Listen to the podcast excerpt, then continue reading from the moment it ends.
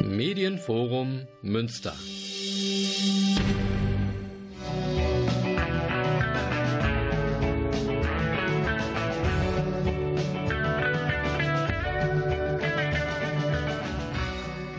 Guten Abend Münster. Sie hören Radio Fluchtpunkt, das Magazin der GUA Flüchtlingshilfe. Mein Name ist André Schuster.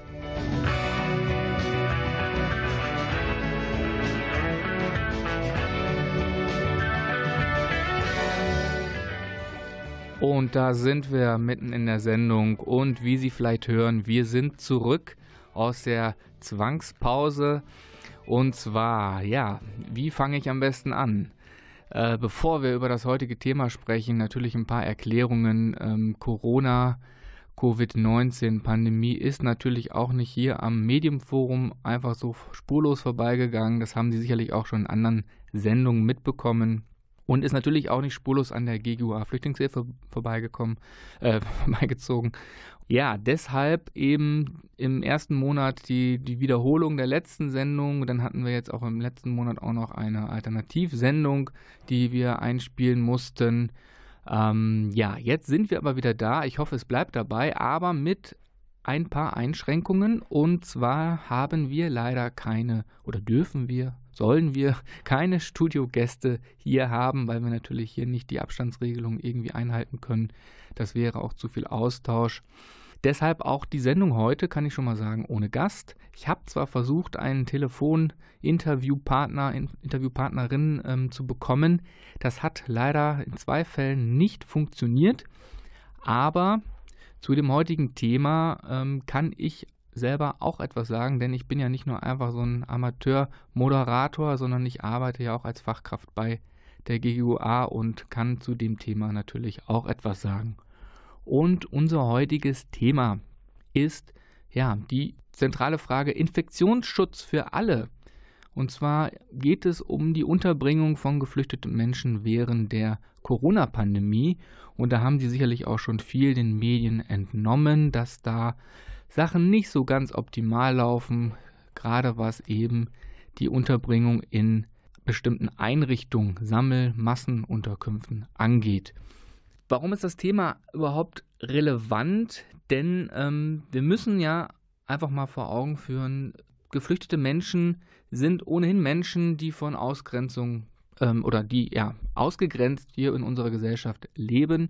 Und solche Menschen treffen Krisen immer besonders hart. Das weiß man auch aus anderen internationalen Krisen. Ja, Stichwort äh, in der humanitären Hilfe. Das heißt, wenn irgendwo ein Erdbeben oder sonst irgendwas passiert, wissen wir zum Beispiel auch, dass dort die Älteren die Menschen mit einer körperlichen, geistigen Behinderung immer ähm, besonders stark davon betroffen sind. Und so ist es auch jetzt hier. Denn geflüchtete Menschen sind ja, ja von Gesetzgebung und Behörden gewissem Maße kontrolliert und müssen sich in einem sehr, sehr engen, strengen, kleinen, vorgegebenen Rahmen bewegen und sind häufig im Wesentlichen ja unsichtbar für die weitere Zivilgesellschaft. Und ähm, deswegen möchte ich Ihnen heute da mal einen Überblick zu geben, wie sieht es eigentlich aus für die Geflüchteten die hier während dieser Corona-Zeit eigentlich untergebracht sind. Vielleicht auch noch eins vorweg, habe ich jetzt vergessen zu erwähnen. Eigentlich war ja die ursprüngliche Idee, dass wir eine Fortsetzung machen zu der letzten Sendung, in dem wir über den Familiennachzug sprechen. Aber Corona hat das Ganze jetzt etwas verzögert und das wäre jetzt einfach falsch, dieses Thema einfach äh, auszulassen. Deswegen müssen wir jetzt hier über Corona und geflüchtete Menschen natürlich sprechen. Ja, warum ist es relevant? Es ist ganz klar, Infektionsschutz und Gesundheit muss natürlich auch für alle gelten. Und da merken wir gerade so ein bisschen, ich glaube, da gibt es Unterschiede. Ja, wir haben da doch Unterschiede, was dem allgemeinen Bio-Deutschen, der Bio-Deutschen angeht und was es dem äh, geflüchteten Menschen so geht in dem Bereich. Ja, und äh, ganz äh, besonders trifft es eben die Menschen, die abgeschottet in den Landeseinrichtungen leben müssen. Und dazu erzähle ich gleich mehr. Wir hören jetzt die erste Musik und zwar von den Foo Fighters Times Like These.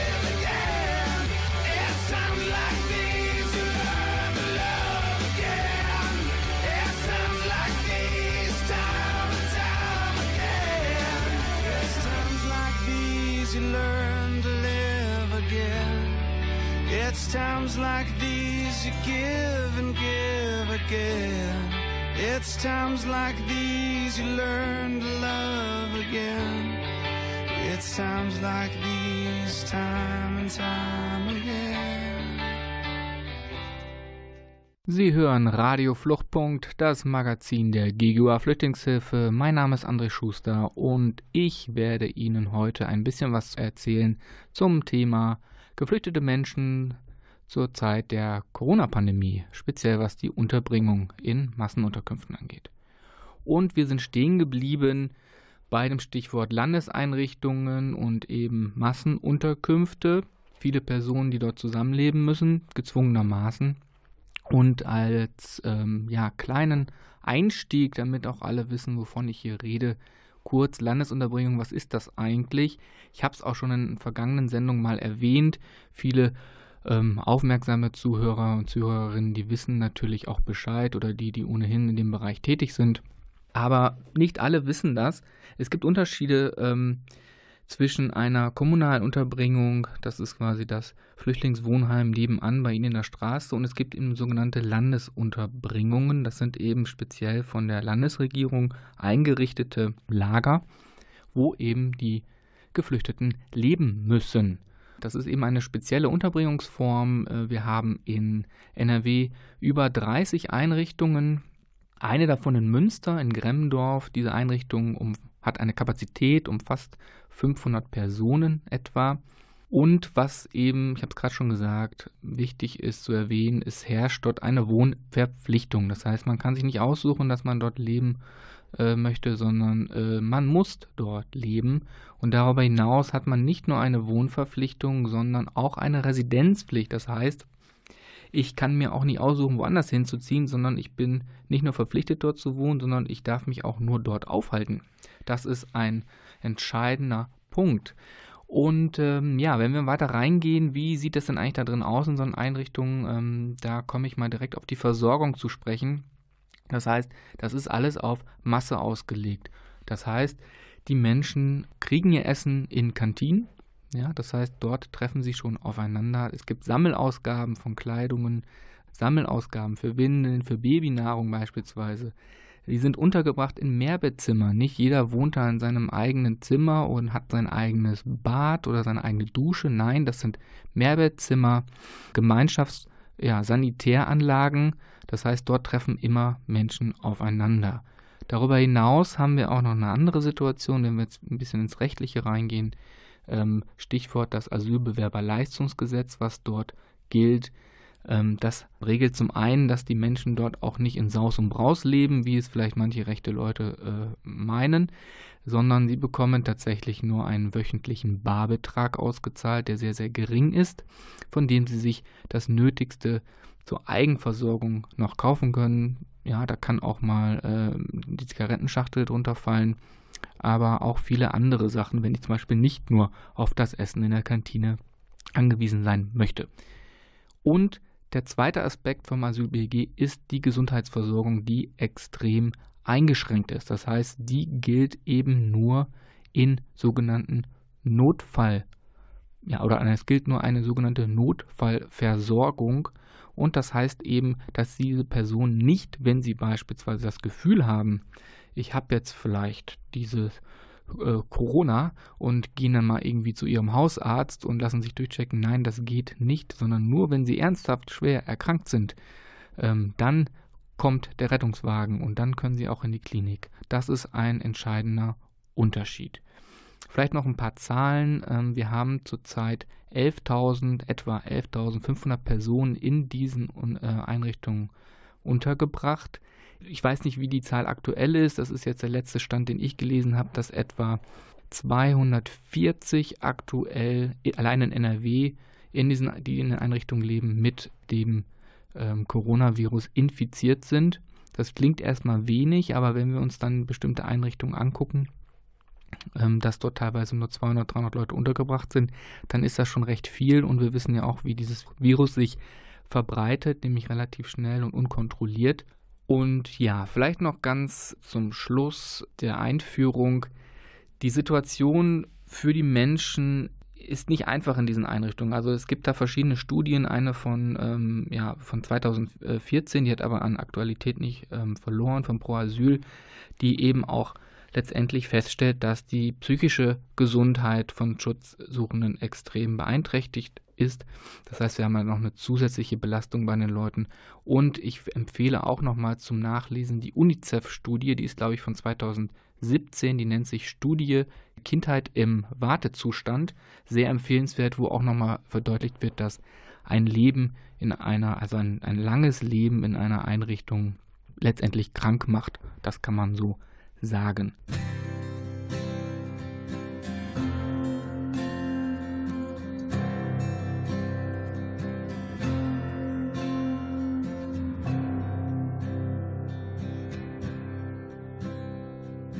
Early one morning, with time to kill, I borrowed Jeb's rifle and sat on the hill. I saw a lone rider crossing the plain. I drew a bead on him to practice my aim. My brother's rifle went off in my hand. A shot rang out across the land. The horse he kept running, the rider was dead. I hung my head, I hung my head.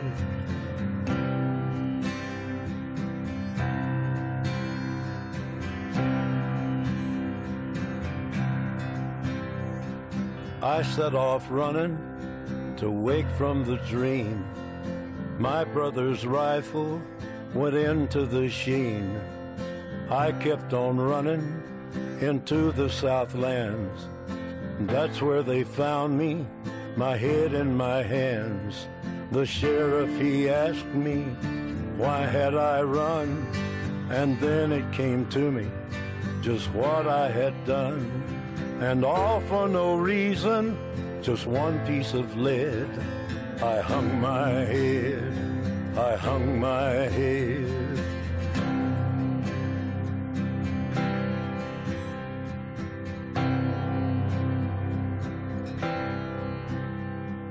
Here in the courthouse, the whole town was there. I see the judge high up in his chair.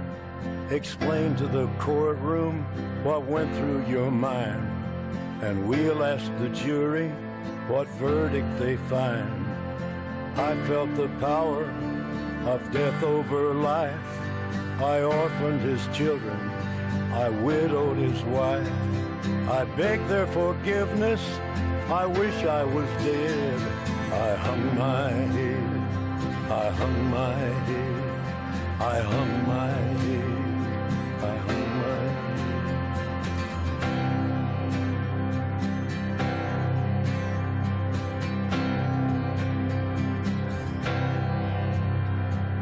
Early one morning, with time to kill, I see the gallows up on the hill, and out in the distance, a trick of the brain. I see a lone rider crossing the plain, and he come to fetch me to see what they done, and we'll ride together till kingdom come. I pray for God's mercy, cause soon I'll be dead. I hung my head, I hung my head, I hung my head, I hung my head.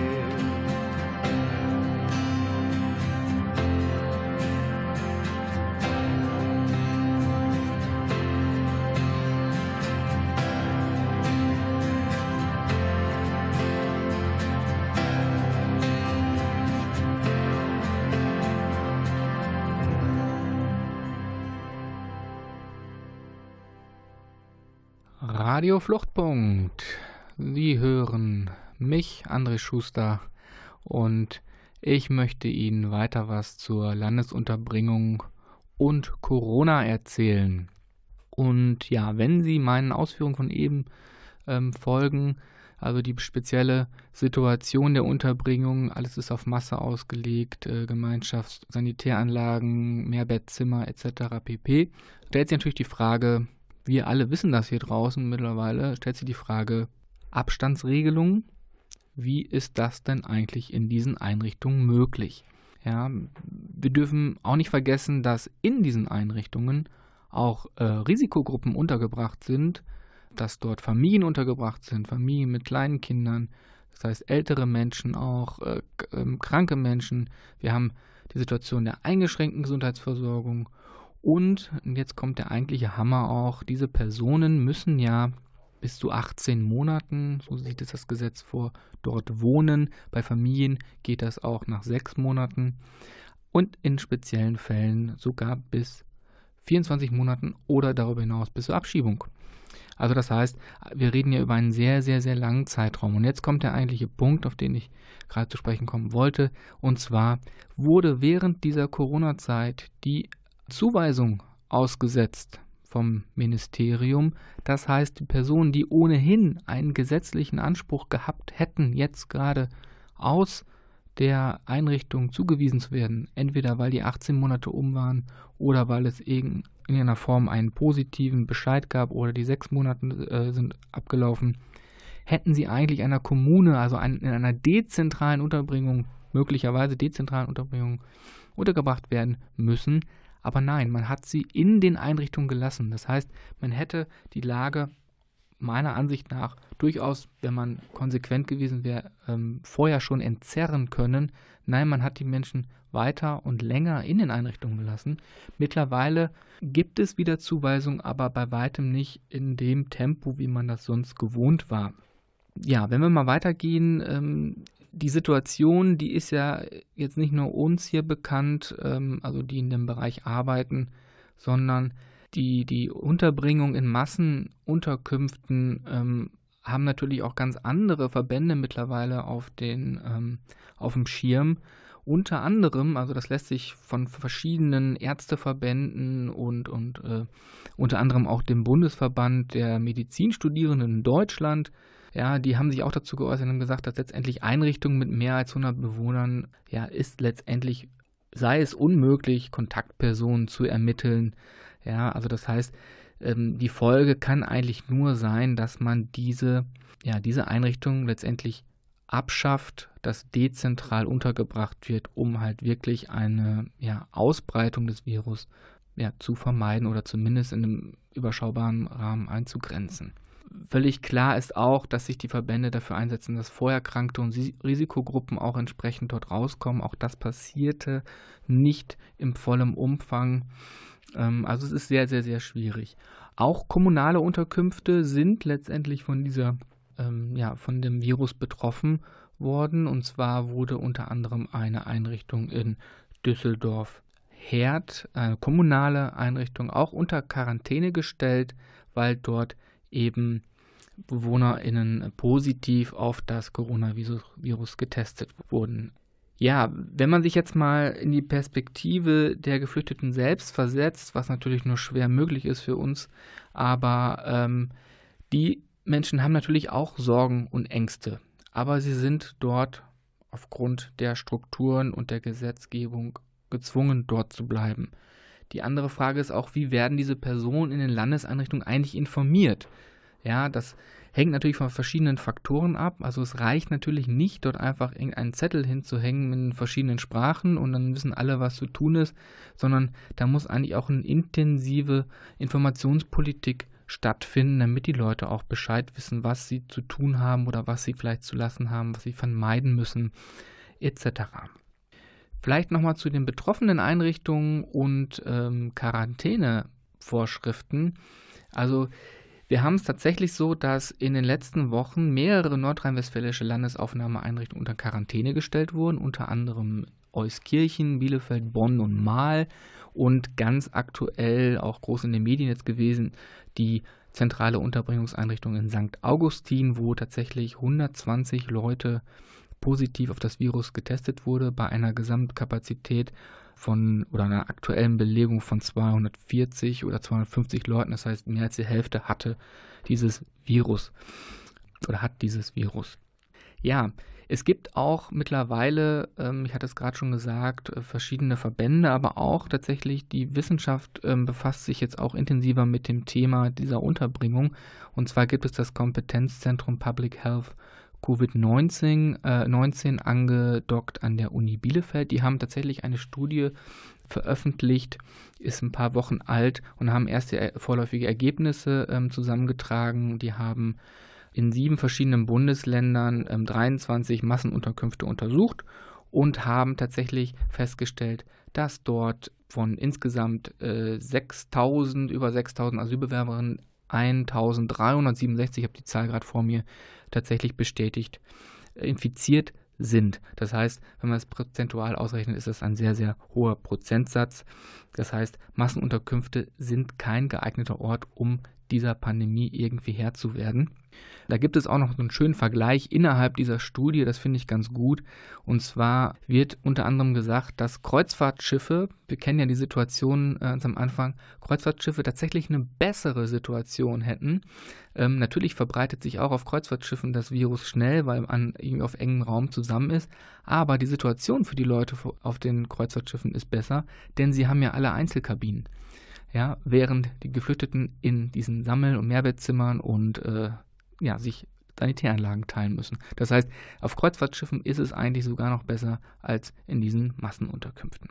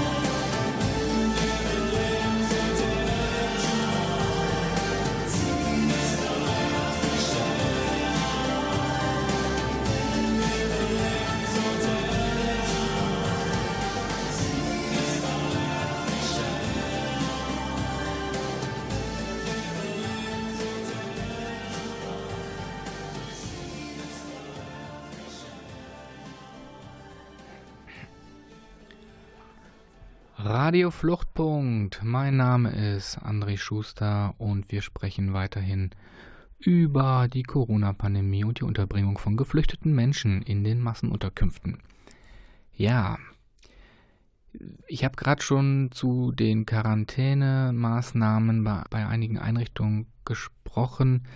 Es ist tatsächlich so, ähm, man müsste sich jetzt fragen, was macht eigentlich das Ministerium, ähm, um das irgendwie ja, zu ändern oder ähm, dem entgegenzuwirken. Also es ist so, von den 11.500 Personen, die mittlerweile äh, oder die zurzeit eben in NRW untergebracht sind in Einrichtungen, dort wurden nochmal zusätzlich 5000 Plätze geschaffen, um so eine Entzerrung, also das Stichwort Entzerrung äh, fällt vom Ministerium immer, ja, irgendwie ähm, zu machen. Dazu wurden auch noch unter anderem äh, Jugendherbergen angemietet, wobei sich da natürlich auch die Frage stellt, inwiefern da eine Verbesserung ist. Ähm, also wenn ich da mehrere Menschen in Jugendherberge äh, verlagere, dann habe ich dort die gleiche Situation in einem kleineren Umfeld. Aber ich habe ebenso wahrscheinlich Mehrbettzimmer und ebenso geteilte Sanitäranlagen.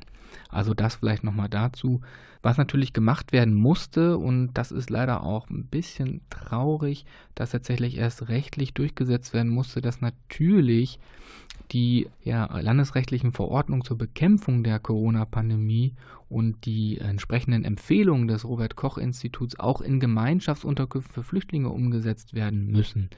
Ja, also das heißt, da musste auch erstmal rechtlich nachgelegt werden, damit das auch passiert. Mittlerweile macht man das natürlich ab dem äh, 7.5. gültige neue Fassung der Verordnung zum Schutz vor Neuinfizierung mit dem Coronavirus SARS-CoV-2, ja, kurz Corona-SCHWO wo eben dann auch die Abstandsregelungen von mindestens 1,5 Meter zwischen Personen drinstehen und ähm, ja, das Einhalten ähm, während der beengten Wohnverhältnisse nicht möglich sei. Sowas steht da halt irgendwie alles drin, was man da zu tun hat und ähm, ja, das soll jetzt natürlich auch flächendeckend Anwendung finden. Ja, dennoch, wenn wir jetzt uns mal die rechtliche Situation anschauen, ähm, es gibt nämlich diverse Verwaltungsgerichtsurteile, die tatsächlich auch schon gesagt haben, in Einzelfällen, beispielsweise in Münster, ähm, hat das Verwaltungsgericht Münster gesagt, dass ein Paar aus der Einrichtung entlassen werden muss, weil dort eben die Verordnung äh, nicht entsprechend umgesetzt ist. Das heißt, äh, dort kein Abstand möglich ist und äh, auch nicht ausreichend Reinigungsmittel zur Verfügung stehen und dementsprechend die Person aus der Einrichtung zu entlassen. Das war in der ZUE. Es gibt auch andere Urteile, die ähnlich argumentieren. Also es geht immer darum, dass eigentlich, ähm, also der Wortlaut ist der gleiche, es geht immer darum, dass die entsprechenden Vorgaben in diesen Einrichtungen nicht eingehalten werden können. Interessanterweise gibt es aber auch, das will ich nicht vorenthalten, ähm, negative Entscheidungen, beispielsweise von einem VG in Leipzig, das ist jetzt nicht in NRW, aber die dann eben sagen, nö, das wäre nicht der Fall. Ähm, oder aber auch das VG Köln, das in einem äh, in einer Klage, in einem Einzelfall eben ja negativ entschieden hat, dass eben keine Entlassung, keine Beendigung der Wohnverpflichtung oder so vorliegt.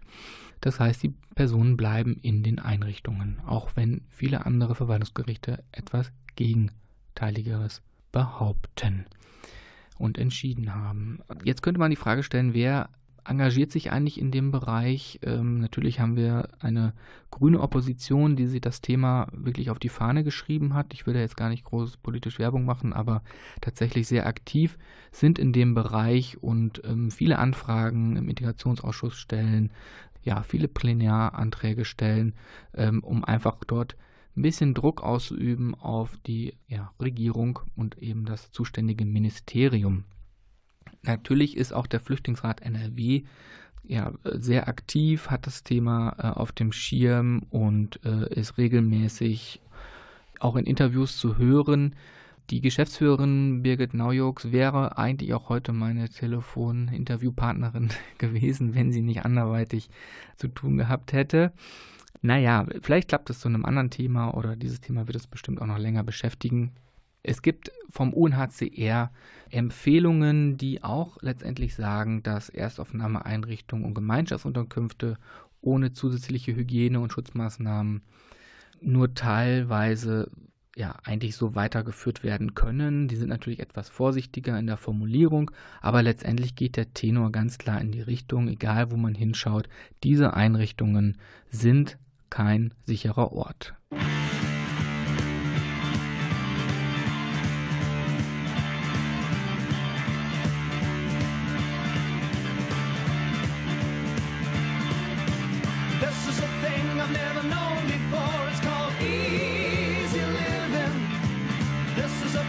I've never seen before.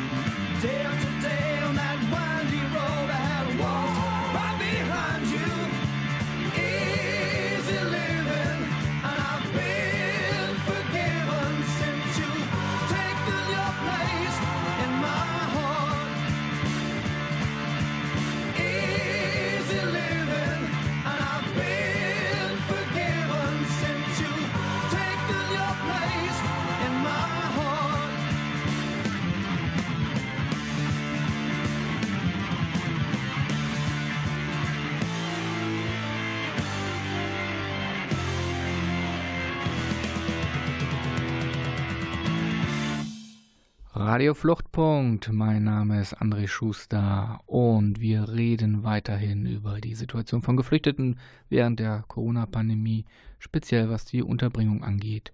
Meine Ergänzung noch zur rechtlichen Situation, jetzt habe ich gerade schon über ein paar Verwaltungsgerichtsurteile, Entscheidungen gesprochen. Die Frage, die man sich auch stellen muss, ist natürlich, welche rechtlichen Grundlagen erlauben es eigentlich, und dann kommt die nächste Frage, welcher Behörde überhaupt, ähm, eine ganze Einrichtung unter Quarantäne zu stellen. Ja, wir haben der erste Fall, der mir bekannt äh, war, ist in Suhl in Thüringen, wo eine 600 Personen Einrichtung äh, unter Quarantäne gestellt wurde, weil eine Person positiv getestet wurde. Ja, das heißt, es stellt sich auch die Frage der äh, Freiheitsentziehung, ganz klar. Ähm, die Personen dürfen ja nicht mehr, also gar nicht mehr raus aus den Einrichtungen und ähm, da ist natürlich die Frage der Verhältnismäßigkeit. Ja, vielleicht nochmal ganz kurz, wer engagiert sich in dem Bereich? Also wir haben verschiedene ja, Wohlfahrtsverbände, die sich natürlich dazu äußern. Die Liga der Wohlfahrtsverbände in NRW ist natürlich recht stark und alle sagen letztendlich, diese Einrichtungen müssen aufgelöst werden. Die Leute müssen dort raus. Die GIGOA beteiligt sich natürlich auch an verschiedenen Aufrufen. Wir sind natürlich auch im Paritätischen angedockt und ähm, tragen natürlich dort auch die Sachen weitestgehend mit. Also es ist sehr, sehr vielfältig. Ähm, Sie können sich auch nochmal den Aufruf von Handicap International anschauen, also internationale Organisation, die sich für behinderte Menschen einsetzt, die speziell dann auch nochmal dort sich zu geäußert haben. Ähm, ich empfehle auf jeden Fall auch den Newsletter Mai vom Flüchtlingsrat NRW, wo auch noch ein ganz gutes Interview von der Geschäftsführerin Birgit Neujoks drin sind, die letztendlich auch zu dem Schluss kommt, dass in dieser Zeit diese Einrichtung letztendlich ihr ja, ihre Unzulänglichkeit offenbaren, ja, also es sind eben keine geeigneten Orte ähm, und dass eben ja dort erhebliche Gesundheitsrisiken entstehen und dass die Ansteckungsgefahr auch absolut erhöht wird. Also letztendlich müsste man, um es auf den Punkt zu bringen, die Unterbringung in Massenunterkünften äh, beenden. Ja, dazu kommen natürlich viele Verbände, ähm, das ist klar. Das ist ein ewiges Thema, aber ich glaube, jetzt gerade in dieser Zeit ähm, zeigt sich das umso deutlicher. Ich will auch noch einen kleinen Schwenk machen. Ja, wie sieht das eigentlich im internationalen Kontext aus? Ähm, wir wissen alle, ähm, die Leave No One Behind Kampagne, wo es speziell auch um Griechenland geht. Ich kann Ihnen da nur empfehlen, engagieren Sie sich, ähm, sprechen Sie mit, äh, auch wenn Sie jetzt nicht direkt in Münster äh, äh, sind, sondern vielleicht im Umland und trotzdem diese Sendung hören oder vielleicht auch über NRVision, NRW weit hören. Ähm, sprechen Sie mit Ihrem Bürgermeister oder Bürgermeisterin, sprechen Sie mit den Leuten, treten Sie auf die Füße, setzen Sie sich dafür ein, dass eben Leute hier aufgenommen werden. Ja, sprechen Sie mit Ihrem Bundestagsabgeordneten vor Ort, dass der das ganze Thema nochmal in den Bundestag mitnimmt und dass das dort nicht untergeht. Das muss weiter diskutiert werden. Deutschland muss oder sollte sich auf jeden Fall daran beteiligen, Menschen aus diesen Lagern aufzunehmen. Und da rede ich jetzt nicht von irgendwie einer Handvoll Personen, sondern wir reden ja von mehreren Leuten. Wir haben grundsätzlich die Kapazität und wir haben die Möglichkeit, diese Menschen unterzubringen.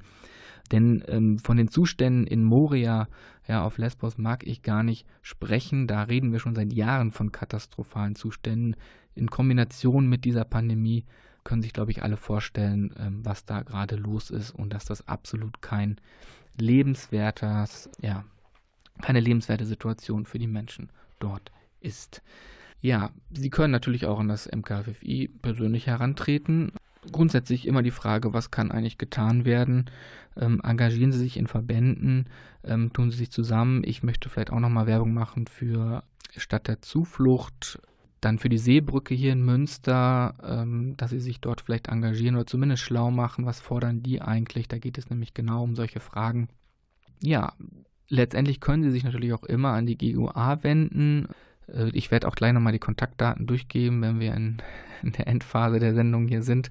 Und ja, ich bin letztendlich am Ende. Ich könnte noch viel, viel, viel mehr erzählen. Ich glaube, das Wichtigste ist auch, dass die äh, Betreuungsverbände in den Einrichtungen ähm, darüber informiert werden, wie sie oder auch unterstützt werden, wie sie die Leute entsprechend informieren, informieren können, dass dort eine konsequente Informationspolitik ähm, stattfindet. Ja, die ähm, vermittelten Informationen, die sollen nicht einfach nur irgendwo stehen, sondern die müssen auch verstanden werden von den Untergebrachten und das würde auch auf jeden Fall dazu beitragen, dass zumindest in den Einrichtungen sich solche äh, Infektionen nicht weiter ausbreiten. Es muss vielleicht auch ähm, spezielle Covid-19-Sprechstunden eingerichtet werden. Ja, also die, die Personen, die dort untergebracht sind, die müssen halt das, müssen die Möglichkeit haben, sich jederzeit Informationen holen zu können und Menschen ansprechen zu dürfen. Und damit sind wir am Ende dieser Sendung.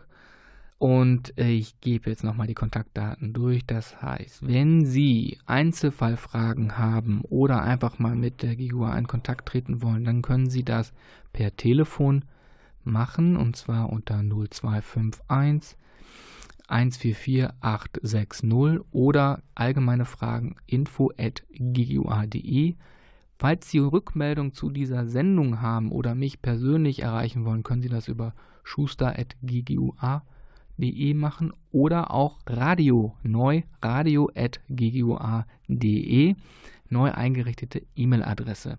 Ansonsten bedanke ich mich noch ganz, ganz herzlich beim Medienforum und natürlich bei Klaus Blödo, der hier die Technik im Griff hat und kann Ihnen nur sagen, ich wünsche Ihnen einen schönen Abend. Machen Sie es gut und bis bald.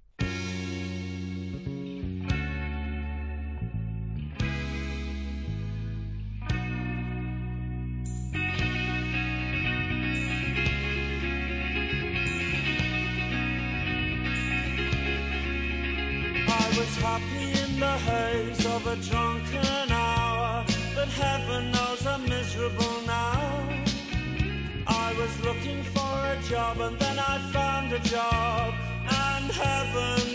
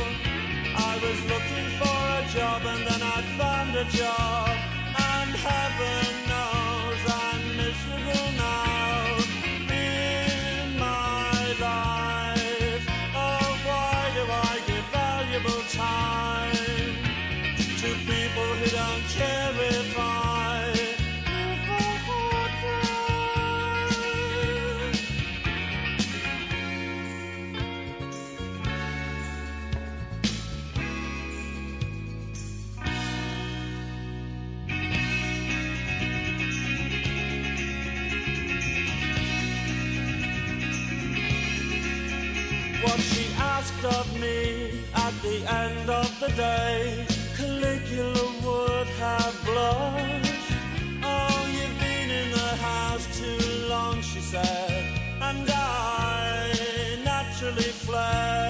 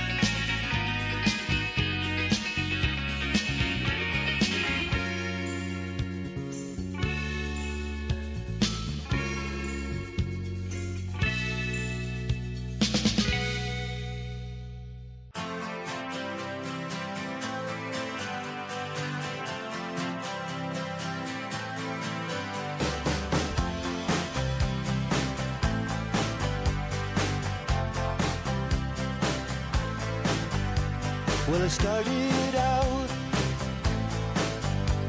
Down a dirty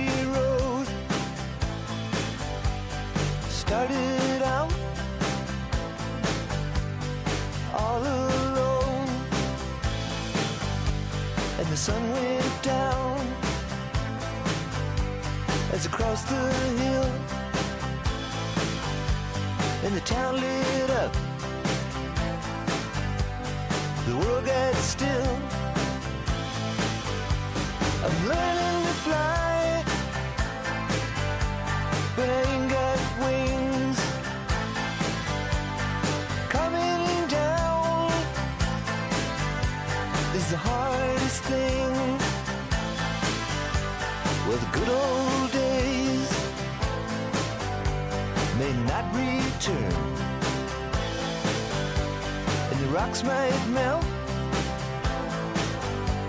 and the seed may burn. I'm learning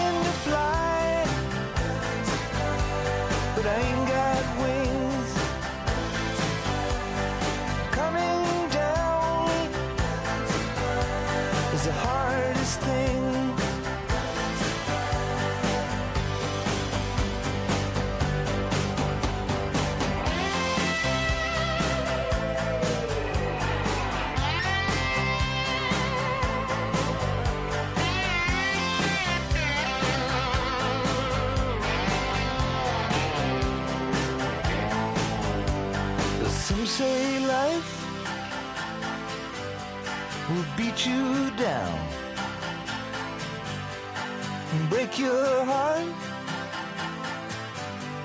steal your crown. So it started out for God knows where. I guess I'll know when I get there. I'm learning to fly around the clouds.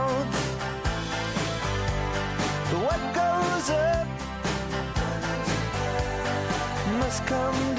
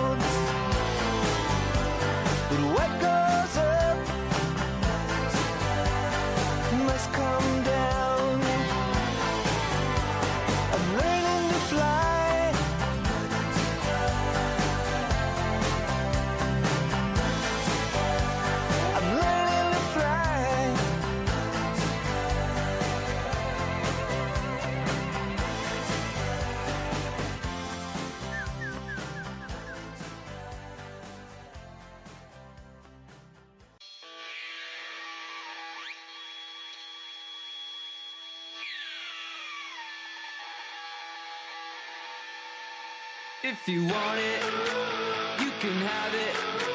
But you gotta learn to reach up there and grab it.